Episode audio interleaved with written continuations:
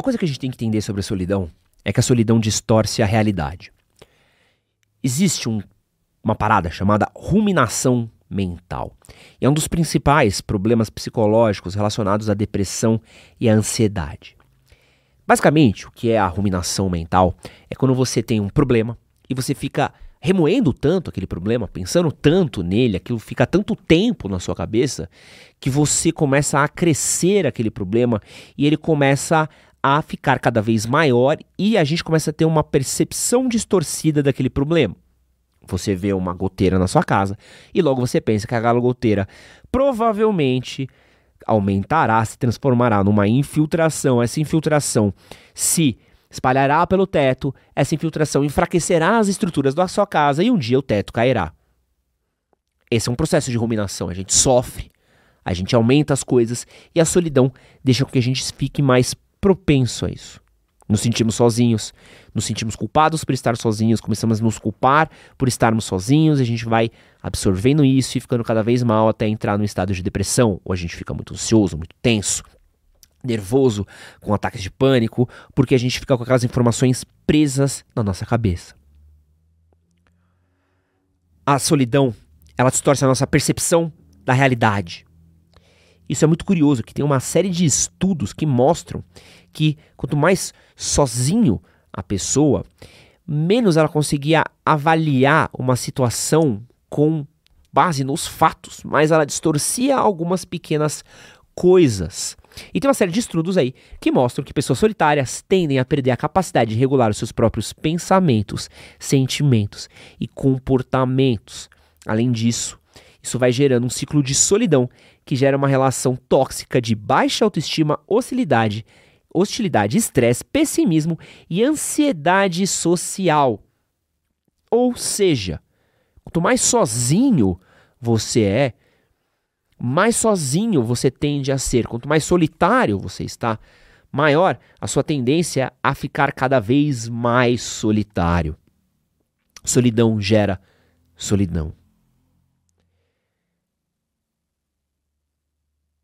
É curioso um fato sobre a solidão que ela seja muito é, perceptível em jovens, adolescentes e idosos. Etapas muito distintas da nossa vida. Então, quando a gente está começando a viver a potência da nossa vida adulta e quando a gente está já aí no final do nosso ciclo de vida. Dois momentos nos quais a gente ainda está muito vulnerável. Solidão em momento algum deve ser levada como um fator associado a força. Solidão é fraqueza. Solidão é vulnerabilidade. E solidão em nenhum momento deve ser romantizada e ser tratada como um atributo qualitativo de um homem. No vídeo de hoje eu trouxe aqui alguns fatos sobre a solidão que a gente precisa conversar. Então, Prepara aí o seu Wolfpack, a sua matilha de lobos, porque tá começando o Pistolada.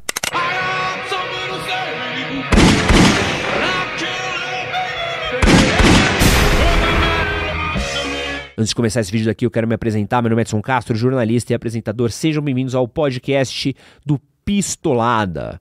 Esse é o quarto episódio aqui do podcast Pistolada. Estamos ainda entendendo um pouquinho mais sobre o formato, queremos suas dicas, sugestões de temas, assuntos que você gostaria de ver sendo tratados por aqui. É sempre muito bom saber o que vocês querem ver rolando aqui no Pistolada, que ajuda a gente a trabalhar o nosso editorial. Como sempre, o seu like fortalece muito a firma. Então, ajude a gente deixando seu like, porque fortalece nosso vídeo aqui no YouTube. Compartilhe esse vídeo com seus amigos, colegas, pessoas com as quais você se relaciona, grupo da igreja, Discord, WhatsApp. Quanto mais você compartilhar esse podcast, mais você ajuda a gente. Eu amo quando vocês compartilham esse podcast nos stories e me marcam. Acho uma coisa que eu fico mais feliz de ver, fico muito agraciado com isso. É um sentimento de realização enorme que eu sinto. Então, se você puder compartilhar isso aqui no seu stories, me marcar, EdsonHCS, eu seria uma pessoa mais feliz. Se estiver vendo isso daqui nas plataformas de áudio, Spotify ou Apple ou Google, existem maneiras de você também avaliar. No Spotify você clica em três pontinhos, na plataforma Apple você vai lá na, na aba do nosso podcast pode deixar uma avaliação, que isso também ajuda muito a gente a ser convidado, por exemplo, para o festival do podcast Spotify, que a gente não foi convidado. Não chegou nem convite. Fiquei sabendo por outros. Então, pô, pra gente que é o 190 ou 95 podcast do Brasil, não ter sido sequer convidado, me sinto incomodado. Mas pelo menos seja o 15 podcast mais ouvido em Angola, em plataformas Apple. Então é isso aí, tá? Se o Brasil não valoriza a gente, muito obrigado a você de Angola que nos valoriza. É, e é isso, né? Acho que compartilhar, curtir e. Ah, e é um outro recadalho. Esse podcast daqui ele é a continuação de um outro podcast, na verdade, de um episódio do Pistolada que a gente gravou. Não é bem uma continuação, ele é um standalone, mas que pode encaixar.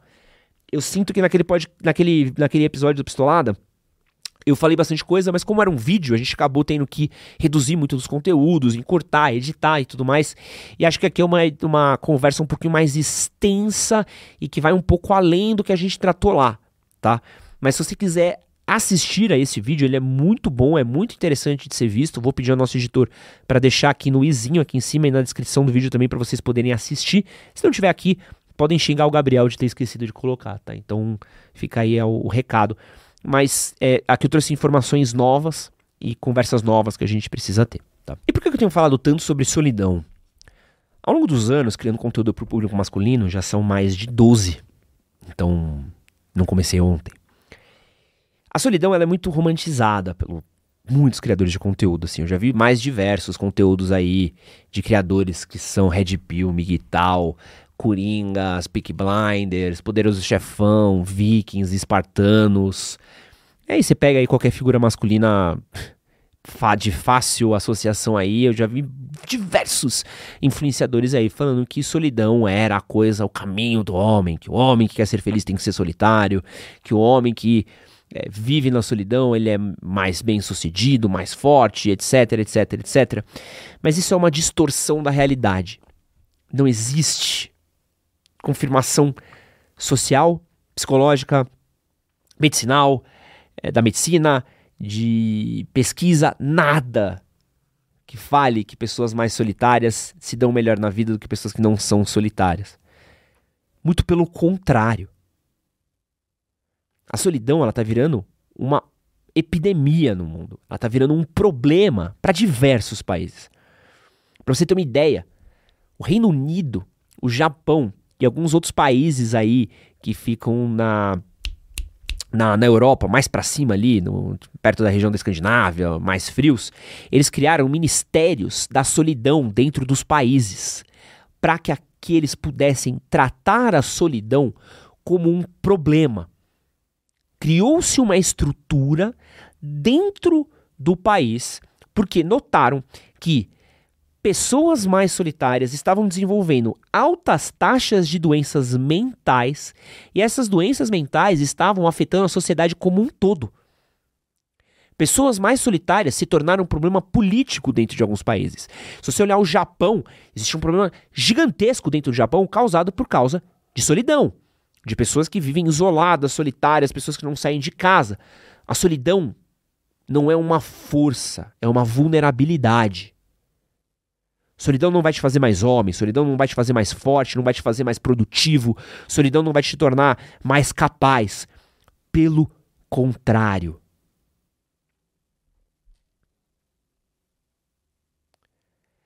Quando a gente está falando de solidão, a gente tem que falar, e acho que esse é um fato que a gente não conversa, é que solidão ela não é especificada por quantidade, mas sim qualidade. Um exemplo.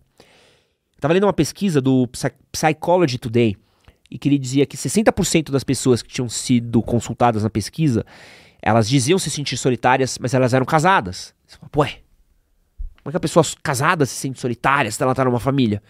Porque a solidão, ela não depende de quantos amigos, parentes ou relacionamentos você tem. Ela depende da subjetividade, da qualidade das suas relações se você se sente social e emocionalmente ligado com aquelas pessoas próximas a você. E tem um outro fato que é muito louco, isso é muito pertinente da gente falar, é que a solidão ela é altamente perceptível em círculos de amizade e ela é contagiosa. Por quê? Alguns estudos também que eu li na Psychology Today, eles apontam que pessoas solitárias tendem a serem percebidas por grupos como pessoas solitárias. Então, pô, aquele cara é isolado, então tem um grupo. Ou, sei lá, de um grupo de pessoas, aquela pessoa vai se isolando. Esse grupo tende a perceber essa pessoa como mais solitária e a tendência é que o grupo cada vez mais se emancipe nessa pessoa e deixe essa pessoa mais solitária possível. Ou seja, se não houver um esforço dessa pessoa daqui em se reconectar com esse grupo, a tendência é que ele vá ser cada vez mais deixado de lado. Ser isolado. Eu estava lendo hoje uma parada que é a recessão da amizade. O Rafa, que é nosso social media, mandou um texto muito pertinente do Contente.você que falava sobre isso. Recessão da amizade foi um termo criado por um pesquisador chamado Richard Reeves. E esse termo ele foi tentado, foi criado, né, porque ele queria tentar explicar por que, que cai tanto o número de amigos, conexões afetivas que a gente tem aí ao longo da nossa vida adulta. E ele tem alguns fatores que explicam isso, né? Então, primeiro, trabalho. A gente passa muito tempo preso ao nosso trabalho. O segundo ponto muito importante é que a gente perde todos os espaços de socialização que a gente tinha, onde vem e vão muitas pessoas. Então, pô, mesmo que você trabalhe numa fábrica grande, né? Mesmo que você trabalhe num lugar muito grande, o seu número de conexões que você vai ter, ele é restrito. Você convive com o seu núcleo, que está ali de pessoas, aquelas 10, 20 pessoas do seu time, e já era. Às vezes tem mais pessoas na fábrica e tudo mais, mas é muito difícil você estar em contato direto com eles. Agora, quando você está numa escola, pô, uma escola, uma sala de aula, são 30 pessoas. Se tiver quatro turmas, são 120 turmas. Se tiverem três ah, turmas no colegial, são aí, sei lá, quase 400 pessoas na sua escola que interagem entre si. A minha escola ia, eu lembro, ia do primeiro A até o primeiro H. Aí tinha o segundo A até o segundo F, G, uma coisa assim, e o terceiro, o segundo A, o segundo A até o segundo F, G, por aí. E aí eu lembro que o terceiro ia até o F. E cada sala tinha entre 30 a 40 alunos. A gente contabilizava, tinha mais de mil alunos só em um prédio da minha escola. Olha a quantidade de gente que tinha vivendo ali. Isso sem contar alunos que entravam no começo do ano e saíam, alunos que entravam no meio do ano e saíam, pessoas que repetiam, as salas trocavam. Eu lembro, por exemplo, que o meu círculo de amizades mudou completamente do primeiro para o segundo ano, do segundo para o terceiro ano, porque eu caí em salas muito diferentes.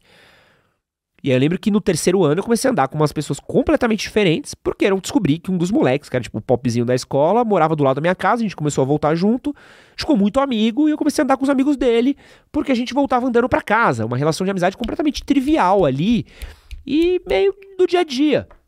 Na vida adulta não tem isso. Na vida adulta a gente se torna pragmático. A vida adulta você pega o ônibus, volta para casa, não troca ideia com ninguém.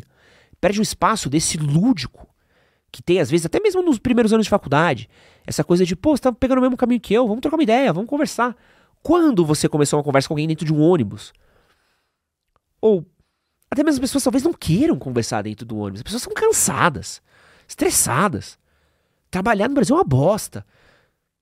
Você volta para casa exausto. Pô, linha amarela, linha laranja, linha vermelha, exaustivo. Uma condição miserável. Então a gente vai perdendo um pouco dessa qualidade que a gente tem de conexão com as pessoas. Isso vai causando essa recessão da amizade. Pior, a gente vai se tornando muito fechado, muito pragmático com a vida. Porque conforme você vai criando mais bagagem pro mundo, você vai ficando mais traumatizado com ele. Então, você tem medo das coisas. Tipo, eu não quero conversar com essa pessoa estranha no ônibus. Sei lá, vai que é um bandido, vai que quer me prender. Não quero papo. Ah. Que eu vou trocar ideia com essa pessoa X aqui? A gente se conecta menos, a gente se torna mais fechado no nosso mundo, a gente se torna mais objetivo. Não, eu quero ir trabalhar e voltar para casa, não quero trocar ideia com ninguém, mano. Pelo amor de Deus, conversa comigo. A gente vai se fechando e a gente vai perdendo nossas amizades, porque é difícil a gente manter até mesmo as amizades que a gente já tinha. Pô, trabalho muito. Como é que eu vou sair com meus amigos, mano? Eu não tenho tempo. Não vai ter tempo para ficar no barzinho, não vai ter tempo para ficar conversando depois da aula, não vai ter tempo para ficar na quadra jogando bola, não vai ter tempo para fazer isso. E isso vai causando essa recessão da amizade. E aí a gente começa a negar os convites. Negar os convites, negar os convites, até um dia que os convites param de vir. A gente consegue mais dar atenção pros nossos amigos como dava antes, não conversava com eles todo direito. Até que eles param de vir conversar com a gente. E quando você para e você vê, você tá no auge dos seus 30 e poucos anos de idade, talvez aí num bom desempenho de carreira, num bom desempenho físico, mas você não tem mais tantos amigos. E termina um casamento, e termina uma relação, e olha para sua vida e fala: E agora? Como é que eu faço isso? Já era difícil antes. Com amigos. E agora sozinho? Outro fato sobre solidão. E acho que esse daqui é um fato que a gente precisa falar a respeito. É que a gente é ensinado a valorizar muito mais as coisas e não relações. Porque PlayStation 5 é da hora. Um Jetta é da hora. Uma casa nova, reformada, da hora. Pô, isso é legal, você aprecia isso. Pô, tem uma TV de 60 polegadas, top, uma TV, nossa, que incrível essa TV, hein? Isso é recompensável, isso é da hora, te dá prazer no curto prazo. Para uma amizade dá trabalho. Uma relação pessoal, ela dá trabalho. Tem que dar atenção.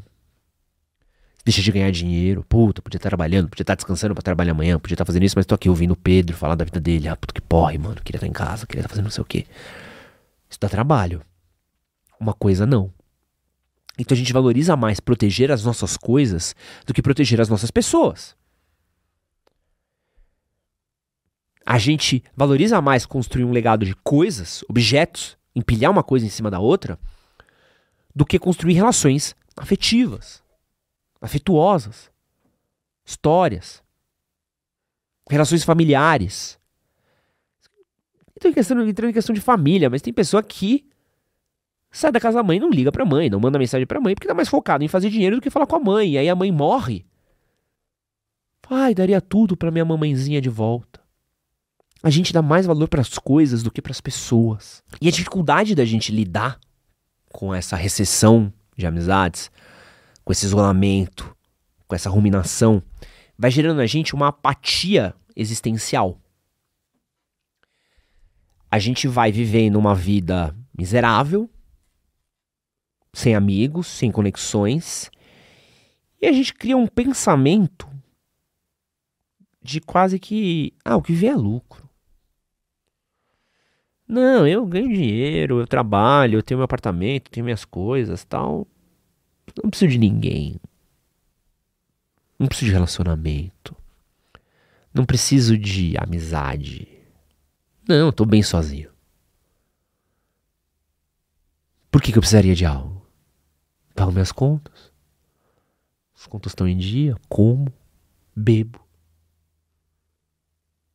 Pago minha Netflix. É isso. A gente vira um peixe beta dentro da nossa própria vida. A gente está preso no aquário que a gente mesmo criou, sozinho, apático, morto por dentro. Não consegue mais se conectar. E a gente acha que isso pode ser mantido por muito tempo.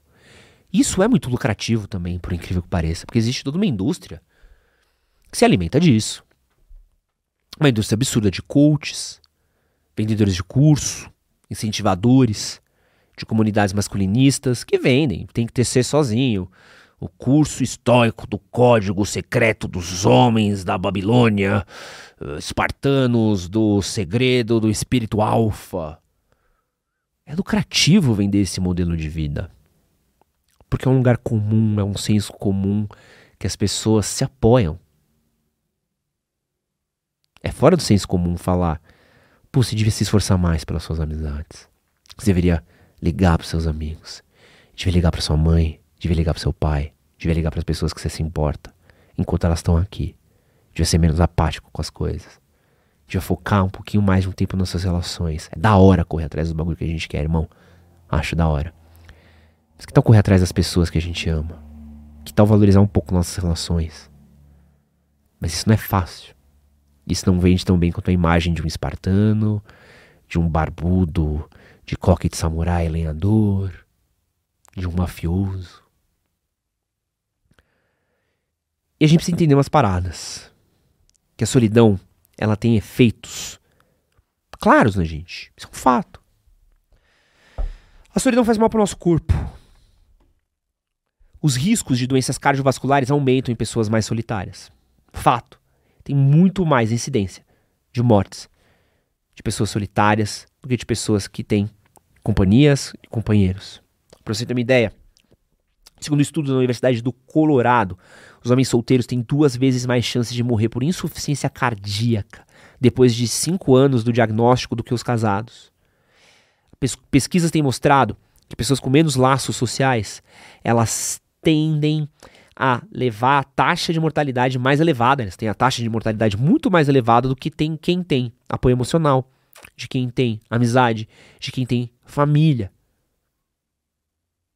Sem contar um fator de recurso, pessoas que têm família, companheiros, se relacionam, acabam tendo uma pessoa que ajuda a compartilhar recurso, ajudar a pagar as contas, a cuidar do tratamento e a lidar com as coisas.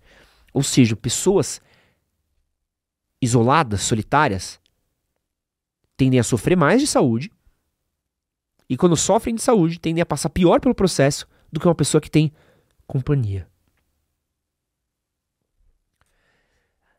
Um estudo feito pela Universidade de Helsinki, na Suécia, mostrou que pessoas que vivem sozinhas têm 80% de mais de probabilidade de se tornarem depressivas quando comparada com quem vive com amigos ou parentes. O número de pessoas que tiraram a própria vida no Brasil cresceu 12%. E tem toda uma relação gigante de pessoas que se sentem solitárias com o fato de tirar a própria vida. E a gente pode ir embora aqui, cara, porque é muito louco aqui. Tem um monte de dados, um monte de número, um monte de fatos que a gente pode registrar. Então, sei lá, é...